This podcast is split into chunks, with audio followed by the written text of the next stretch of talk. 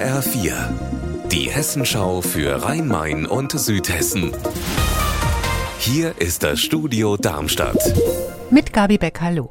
In fünf Tagen beginnt die Fußball-Weltmeisterschaft in Katar. Das Turnier im Wüstenstaat ist umstritten. Wir wissen das und dass Katar damals den Zuschlag für die WM bekommen hat, ist auch einem Planungsbüro aus Frankfurt zu verdanken.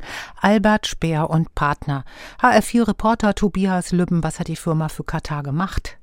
Ja, Albert Speer und Partner hatte die Bewerbungsunterlagen gestaltet. Ein Buch mit 700 Seiten, mit Plänen für zwölf Stadien, für Verkehrswege und für die Unterbringung der WM-Gäste.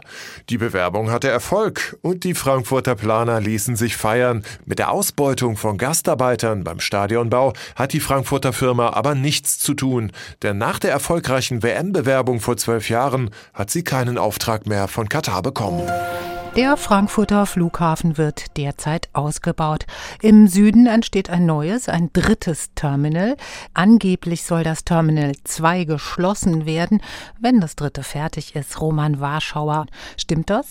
Die Pläne sind, dass man, wenn das Terminal 3 fertig ist, dass man dann die Gelegenheit nutzt, das Terminal 2 vorübergehend stilllegt für so zwei bis drei Jahre und die Zeit nutzt, ähm, da zum Beispiel ähm, in den Brandschutz zu investieren, zu sanieren, viele Anlagen zu erneuern und danach, das hat mir Fraport versichert, äh, will man das Terminal dann aber auch wieder ganz normal in Betrieb nehmen, ganz normal für den Passagierbetrieb. Trotzdem liegt natürlich die Frage nahe, Terminal 3 wird ja mit dem Argument gebaut, dass man zusätzliche Kapazität für Passagiere braucht. Aber offenbar kann man auf einen Teil, also Terminal 2, zunächst verzichten.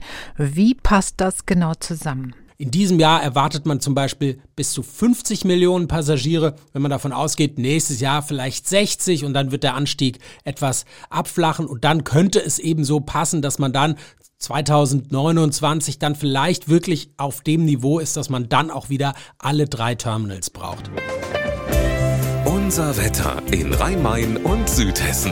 Derzeit überall bedeckt. In Griesheim bei 12 Grad und in Kronberg im Taunus bei 11 Grad.